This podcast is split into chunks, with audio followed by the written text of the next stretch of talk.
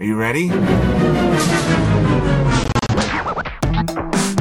¡Ya llegaron! ¡Fuchi! ¡Bácala! ¡Están de regreso! A lot of people were betting against it, but they've learned not to bet against us, I suspect. Los comentaristas menos influyentes de todo Internet. Que se porten bien porque hacen sufrir mucho a sus mamás. A la una, a las dos, a la tercera temporada. Desde México con amor. Esta semana en Desde México con Amor, comunidad internacional reacciona a las elecciones gringas. El consenso es... Puebla aprueba el matrimonio igualitario. Felicidades a la comunidad LGBTQP, donde la P es de pipope. Pinche poblano el nuevo etiquetado para alertar sobre alimentos chatarra no está funcionando, porque lo único más seguro que la lealtad de un gordo es su eventual infarto. La primera dama, que no es primera dama, ahora es una investigadora nivel 1, aunque no investigue. Se quedan con Romina Pons, Ricky Moreno, Osvaldo Casares y Ricardo Ribón. El exceso de confianza en Audible. Desde México, con amor.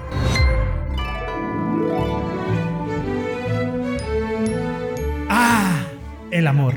La especialidad de la casa. Lo que más nos gusta repartir en este audio show. No importa qué tan color de hormiga estén las noticias, siempre intentamos encontrarle el lado amoroso a la misma. ¿Incineraron a 43 en México? Es que la llama de la esperanza es muy volátil.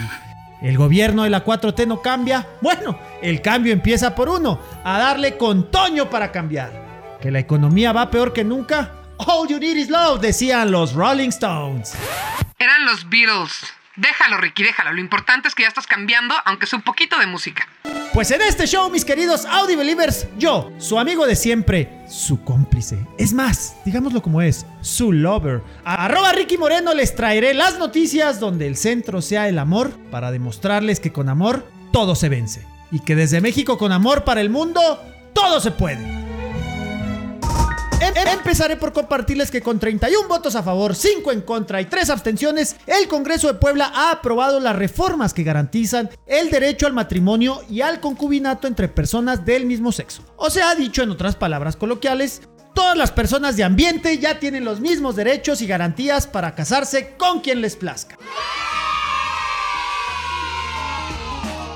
Debo agregar que el estado de Puebla es tipo, a ver, ¿qué se me A ver, Alabama, ese mero, Alabama conservadores de siempre, de esos que creen que pegarle a la mujer está bien y con más iglesias que escuelas. Bueno, lo primero no sé, pero lo de las iglesias que escuelas, eso sí es verdad.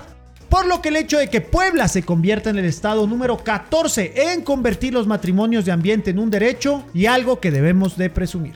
Y sí, es de presumir porque lograr esto les tomó 5 años a los activistas de Puebla, ya que, permítame recordarles, que desde el 2015 la Suprema Corte de Justicia de la Nación abrió la puerta para que se pudieran celebrar los matrimonios igualitarios y homosexuales en todo México. El tema es que cada estado debe de reformar su ley local y pues eso nos ha tomado un poco de tiempo porque ya saben, provincia.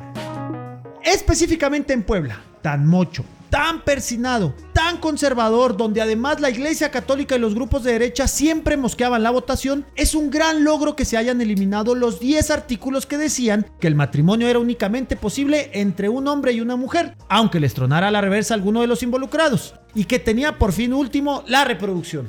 Uy, pues qué bueno que Oz no vive en Puebla, porque ya lo habrían metido al bote. Por lo de la reproducción, no por lo de la reversa. Aunque nada, no, se crea. Lo que se ve no se pregunta, Ricky. No, no, para nada. Bueno, debemos agregar que Puebla es un estado gobernado por Morena, el partido del presidente, el nuevo PRI. Y mucho tuvieron que ver los diputados de ese partido que al tener la mayoría y al votar todos a favor, hicieron posible que se alcanzaran los votos para pasar la propuesta. Con esto aclaramos que en Desde México con Amor no nos cae mal ningún partido político. Lo que nos molesta es cuando hacen puras tonterías y pues casi siempre es Morena, pero en este caso, que Morena no fue el villano, se lo aplaudimos y agradecemos. ¿Ven?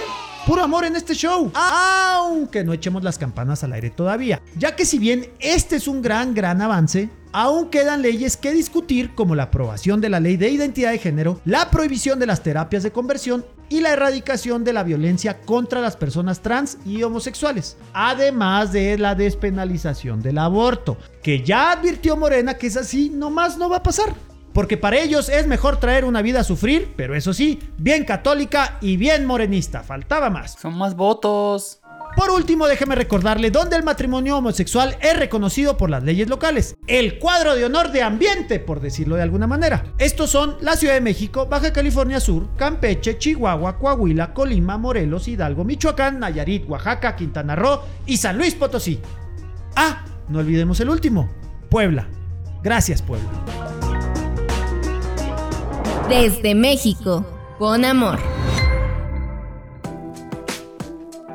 Imagine entrar a la tienda de conveniencia más cercana a su localización. Busca el refresco que se le antoja y una persona vestida de negro se acerca y le pega una cachetada y le dice que es por su bien. Por alguna extraña razón, usted sigue caminando por los pasillos y decide tomar un pequeño pastelito.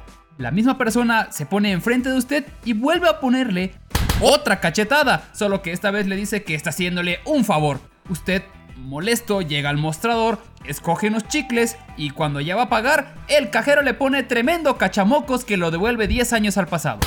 Le acabo de contar lo que siente un gordo cualquiera en México al intentar comprar comida chatarra en una tienda. Lo de la cachetada puede que sea una exageración. Es una exageración. Es una mega exageración. Exageras por resentimiento de ser gordo. Les presento a los nuevos etiquetados que el gobierno propuso poner en prácticamente todos los alimentos. Exceso de azúcar, exceso de sodio, exceso de grasas saturadas, exceso de calorías, exceso de grasas trans. Ricky, te prohíbo que hagas un chiste al respecto. Puta, ya no hay libertad de expresión en este programa. Esto es una estrategia que llevaban años pidiendo las organizaciones de salud, pero que curiosamente de la noche a la mañana en este gobierno fue prioridad y se volvió ley. ¿Por qué fue prioridad? Porque necesitaban un chivo expiatorio para tantas muertes por COVID. Así es, se les hizo más fácil culpar a la alimentación del mexicano que al pésimo servicio que tenemos en el Seguro Social. Y ojo, sí tenemos un problema con lo que consumimos, pero es más por la facilidad de encontrar una deliciosa paleta que una bolsa de cerezas. Aparte, la paleta es mucho más rica. Así es, Romina. Digan lo que digan, esos dulces que puso Diosito en los árboles nunca se van a comparar con una poderosa barra de chocolate a base de químicos que no estoy dispuesto a pronunciar por respeto al público. Y es que, aunque las nuevas etiquetas se ven más agresivas, también aceptémoslo, no se están vendiendo diabetes en una bolsa de celofán. Eso es importante decirlo, las etiquetas puede que no sean una mala idea, el problema, como siempre, es todo lo que está alrededor. Por ejemplo, muchas empresas han protestado que sus productos ni siquiera fueron revisados, simplemente vieron la envoltura y les pusieron los etiquetados y bye bye. Ha pasado un mes desde que inició este programa en contra de la chatarra, y no me refiero a Desde México con Amor, sino al etiquetado de alimentos.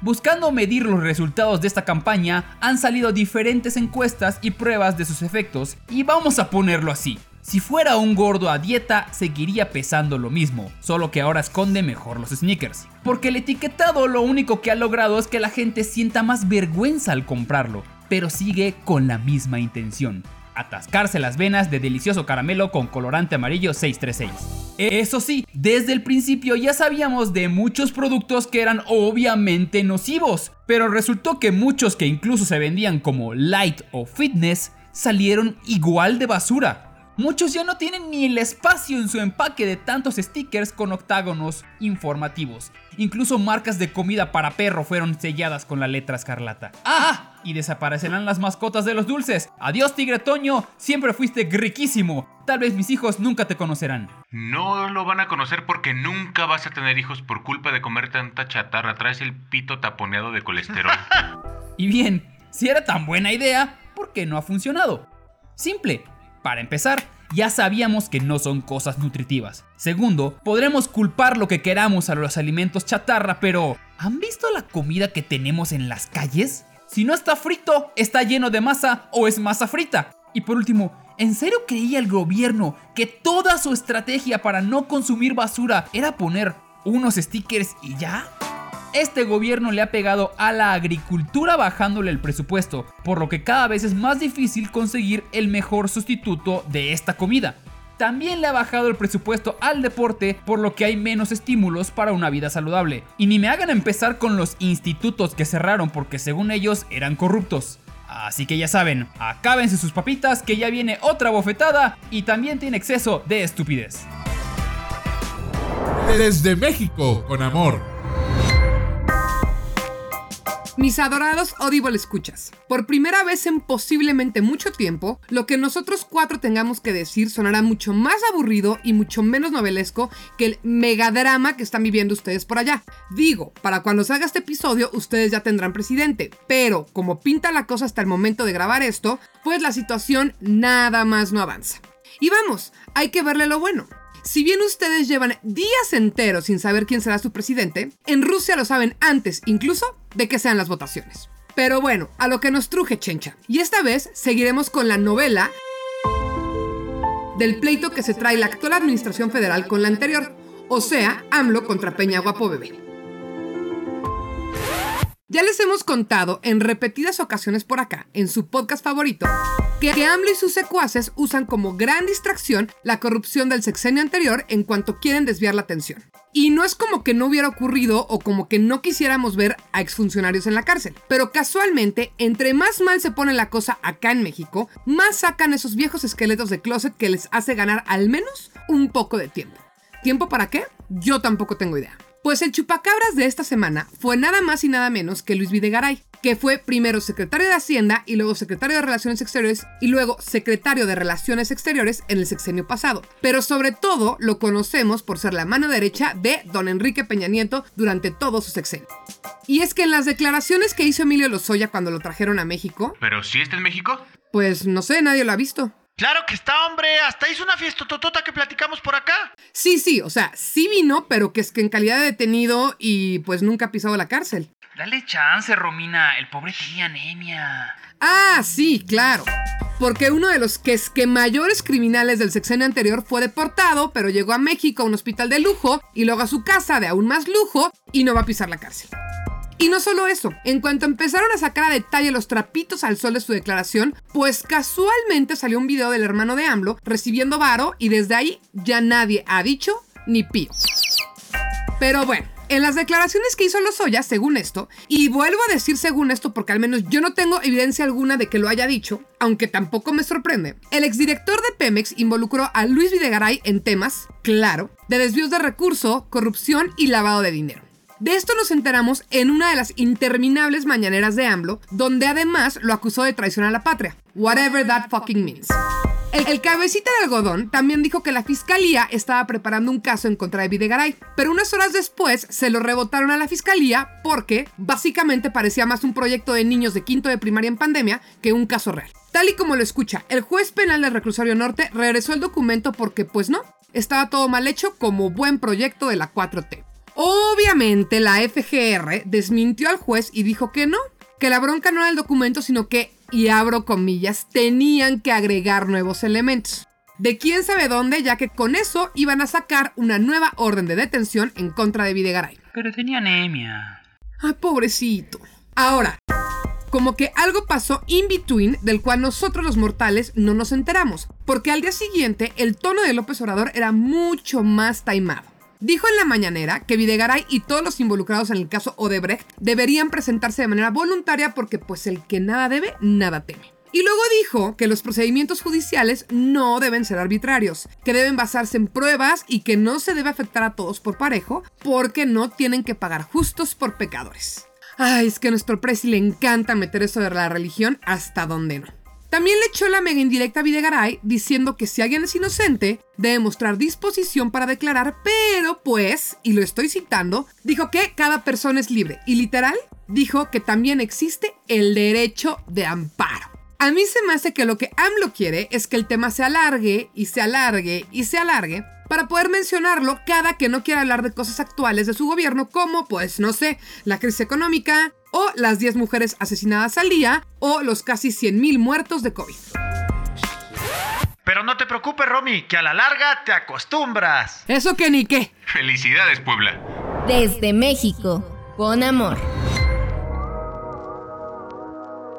No saben por cuánto tiempo he esperado este momento. No saben en serio lo mucho que me emociona. Este es mi Super Bowl, mi Goku contra Freezer, mi batalla de los cinco ejércitos a las faldas de la montaña solitaria.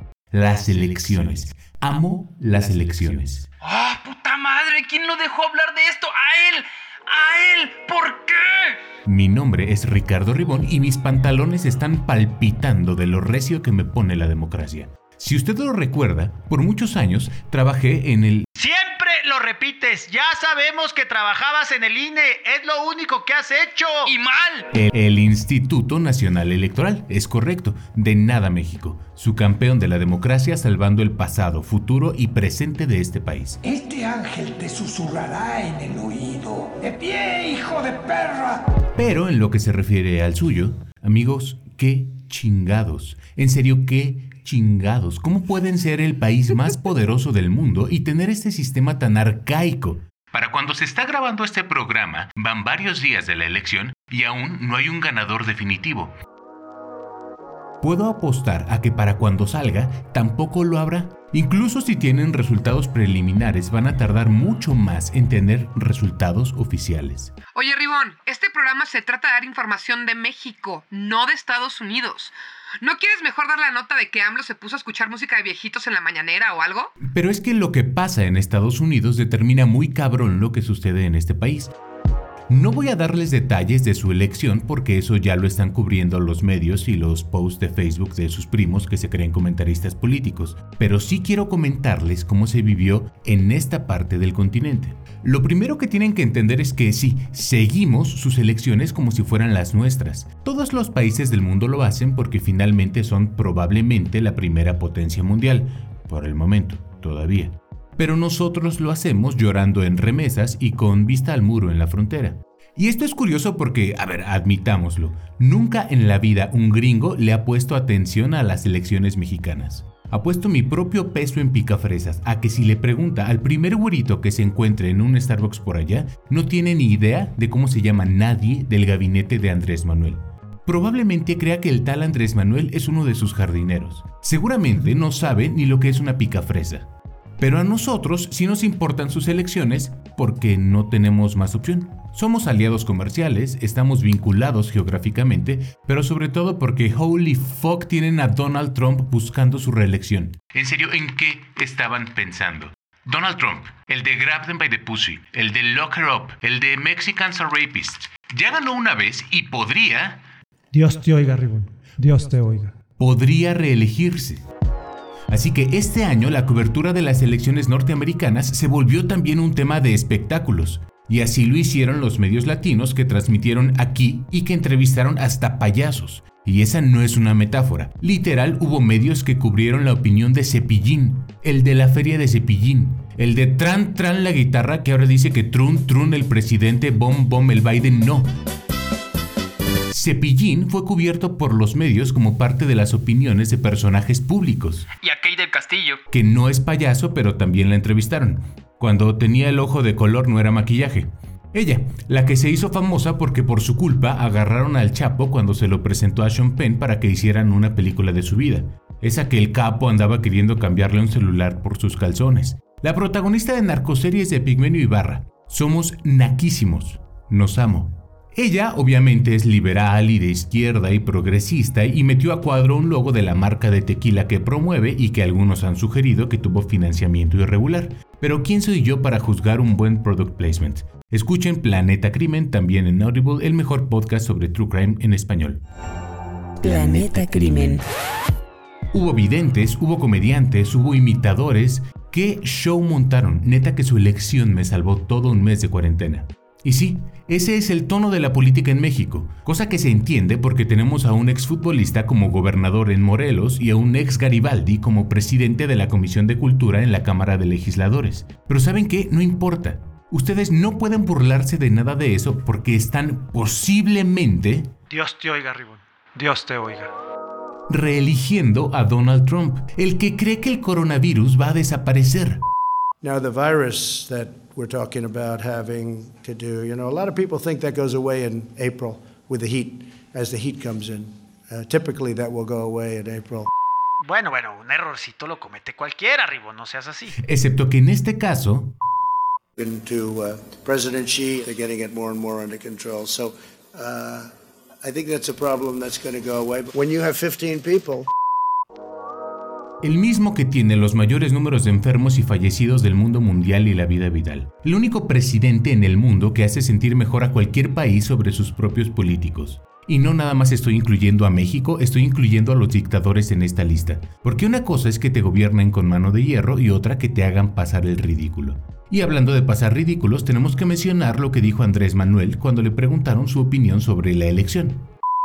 No podemos este, opinar nada hasta que se termine el conteo y la autoridad de correspondiente de, de eh, al ganador.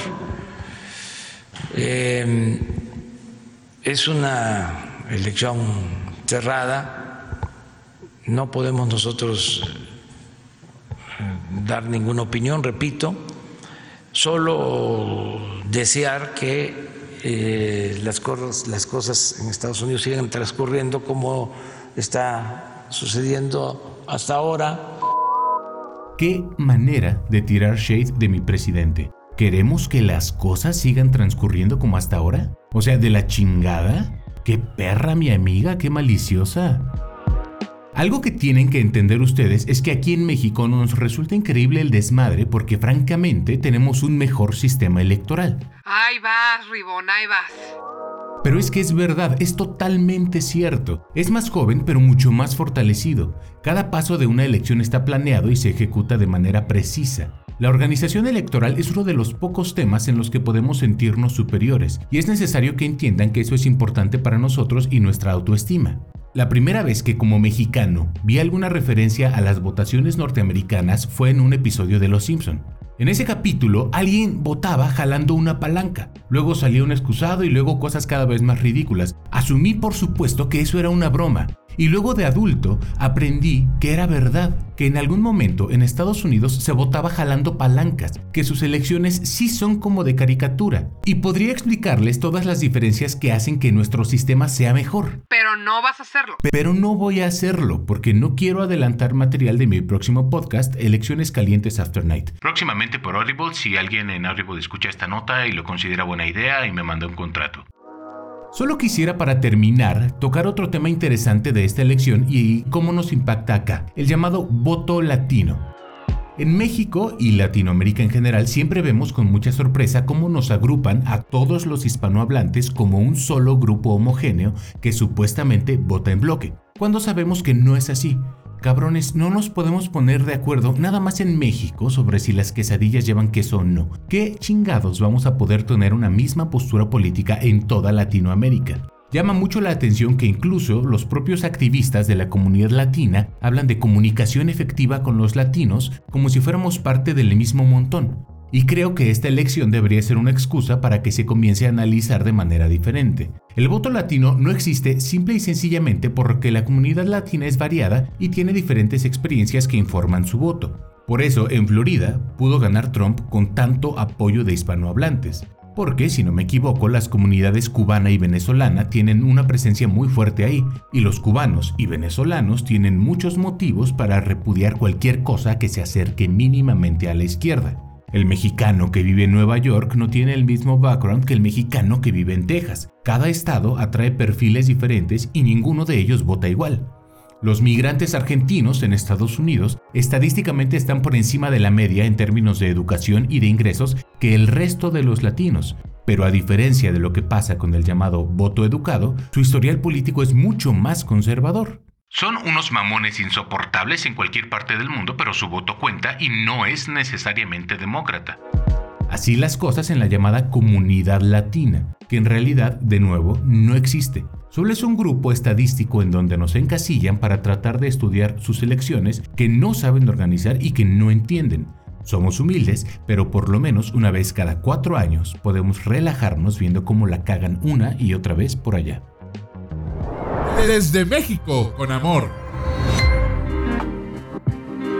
La semana pasada, nuestro querido amigo y colaborador de este programa, Ricardo Moreno, nos intentó contar cómo los norteños montaperros supuestamente tienen más dinero y ya no quieren darle más a los hermanos con capacidades diferentes del sur, especialmente al presidente porque lo está gastando en puras pendejadas. Y miren, en el sur puede que no tengamos tanto dinero, pero al menos cuando decimos te presento a mi esposa, mi prima y mi vaca, no son la misma persona. Y ahí andaban los estados norteños haciendo carnes asadas diciendo que ellos solitos pueden hacer las cosas. La Alianza Federalista ni siquiera está conformada por puro norteño. Hay por ahí dos perdidos como lo son Colima y Michoacán que quieren jugar a ser norteños solo porque se pusieron unos jeans. La batalla de la alianza para que el presidente escuche sus plegarias cada vez es más cercana y al mismo tiempo más lejana. Déjenme les explico. Pero ya lo expliqué todo. No, no, no, déjame actualizarlos. A ver, solo dime una cosa. ¿Siguen siendo pobres en el sur? Pues... Sí. Sí, señor. Pero no solamente nosotros somos los pobres. Según AMLO, solamente tres estados de toda la supuestamente poderosa alianza federalista tienen los recursos para mantenerse solitos, así que ni tan ricos como ellos presumen. Tamaulipas, Nuevo León y Colima son los únicos tres de los 10 estados que están en capacidad de tener autonomía fiscal de salirse del pacto federal. Todos los demás a seguir ordeñando vacas. Este revés fue un duro golpe del gobierno para que entiendan que prácticamente ellos son el niño de 10 años que dice que ya no quiere vivir con sus papás.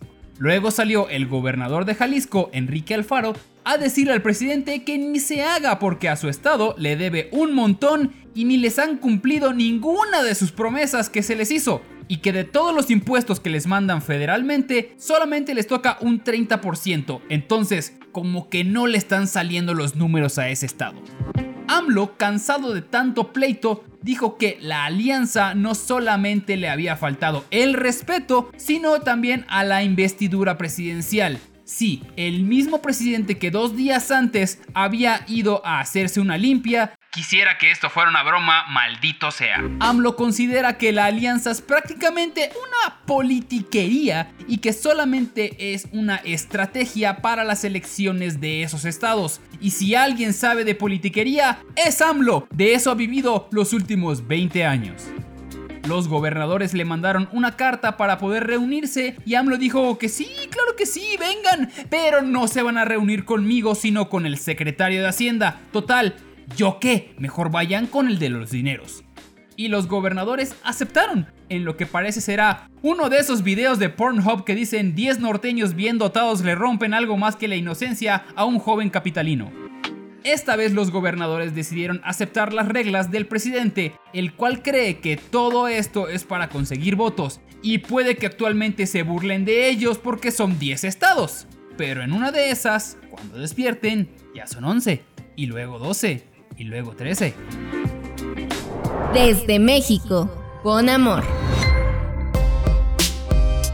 Seguramente, queridos Audible escuchas, ustedes fueron cómplices de una situación que fue más o menos así. Y si no lo fueron, estoy segura de que alguno de estos tres ñeros con los que comparto el espacio lo hiciera. Un hombre joven, apenas en la secundaria, profundamente enamorado de su compañera de salón, que busca, en un gesto muy según él, de amor profundo, declarar ese amor a aquella muchacha que le quita el sueño. Y seguramente le quita algo más también. Elige un momento épico, nada más y nada menos que el recreo de la escuela, para enfrente de todo el plantel pedirle si quiere ser su novia.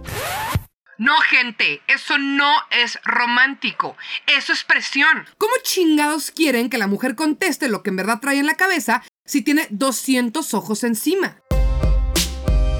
¿Creen que es un acto lindo? No lo es, es coerción. Y entonces la pobre escuincla, que no quiere saber nada de ese engendro, le dice que sí porque pues todo el mundo le está viendo y es lo suficientemente empática como para no querer que el tipo haga el oso de su vida. ¿Les suena? Pues claro, eso fue lo que pasó en el acontecer nacional de este, su ranchero país vecino. Ay, Romina, eso es algo romántico. ¿Tú qué sabes de amor? Esta ciudad las tiene a todas a la defensiva. No, no lo es. Entonces, ¿qué quieren ustedes? Nada les pinche parece. A ver, a ver, a ver. Ahorita van a ver a lo que me refiero y verán que tengo razón. A mí personalmente cualquier acto de amor me parece que... Sí, sí, ya, Ribón, ya sabemos. Eso chécalo en terapia. Aquí no, porfa. Bueno, esa es justo la que le aplicó AMLO a Rosa Isela Rodríguez. ¿A, a quién? Sí, sí, absolutamente nadie sabe quién es, pero eso ahorita lo platicamos. Resulta que AMLO, haciendo un AMLO, dijo de la nada en una mañanera que Alfonso Durazo lo va a reemplazar a Rosa Isela Rodríguez en la Secretaría de Seguridad Pública, que además es un puesto clave para cualquier gobierno. El detalle es que ella no estaba enterada de tal nombramiento hasta que el Prezi lo hizo público. Y pues a él le pareció de lo más normal avisarlo así, al Chile, porque pues, ¿quién iba a decirle que no?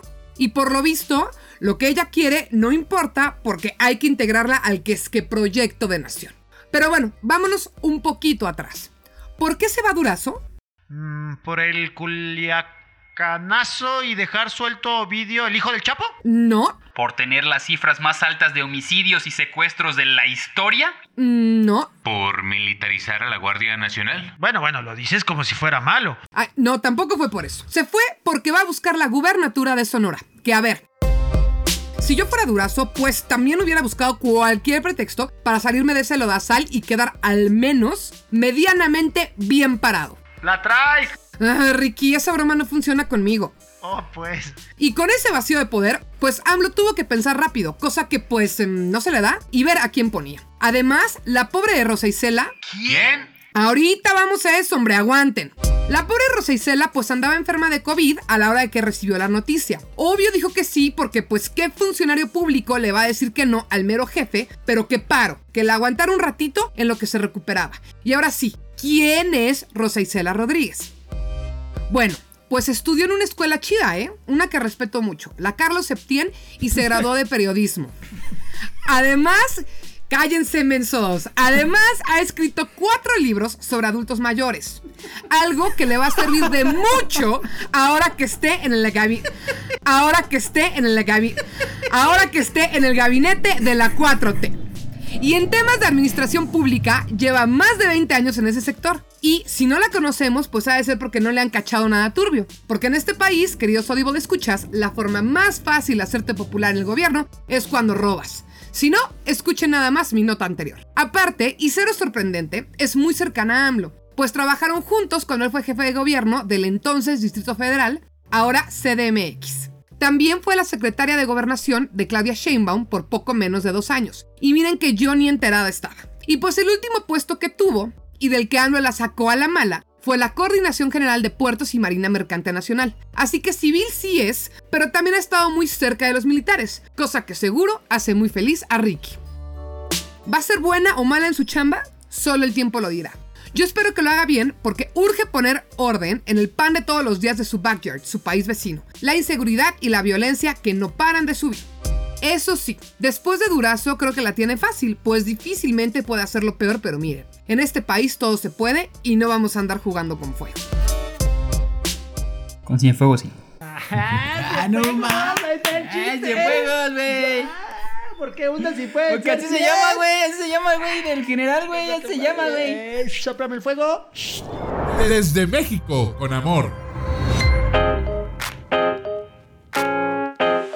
Ya estamos entrando a la recta final de este Desde México con Amor y para cerrarlo como Jesucristo manda, qué mejor que cerrarlo con otra nota de amor. Para que usted, además de irse informado de las noticias de acá, de Mexicalpan de las Tunayas, también se quede con un buen sabor de boca, con la esperanza de que el mañana sí puede ser mejor. Después de este bello poema con la mejor voz de México, nos vamos hasta Palacio Nacional con el matrimonio más famoso de México. Ese que 30 millones de mexicanos decidimos que no era justo que vivieran en un departamento ahí todo pinchurripe el cupilco. Eh, pero bueno, Ricky. Y por eso lo mudamos a nada más y nada menos que el Palacio Nacional. Obvio, nos referimos al binomio Andrés Manuel y Beatriz, nuestra pareja imperial, el modelo a seguir de todos los matrimonios en México. Pero déjeme explicarle por qué vamos a hablar de ellos y cómo el amor lo vence todo una vez más. Empecemos por el principio. Esta semana fue anunciado que la escritora académica y no primera dama Beatriz Gutiérrez Müller fue reconocida como investigadora nacional nivel 1 en el Sistema Nacional de Investigadores. Hagamos una sinopsis de la trayectoria de la mujer de López Obrador, como ella mismo firmó en París. Beatriz, de 51 años, es periodista, escritora y profesora gracias a la privilegiada educación a la que tuvo acceso. Que no fue la Carlos Septién, pero fue privilegiada. Ya quisieras entrar a la Carlos Septién. De acuerdo. No mamen, ¿de verdad? No. Tantito. Yo siento que sí lo dijo en serio, por eso ya.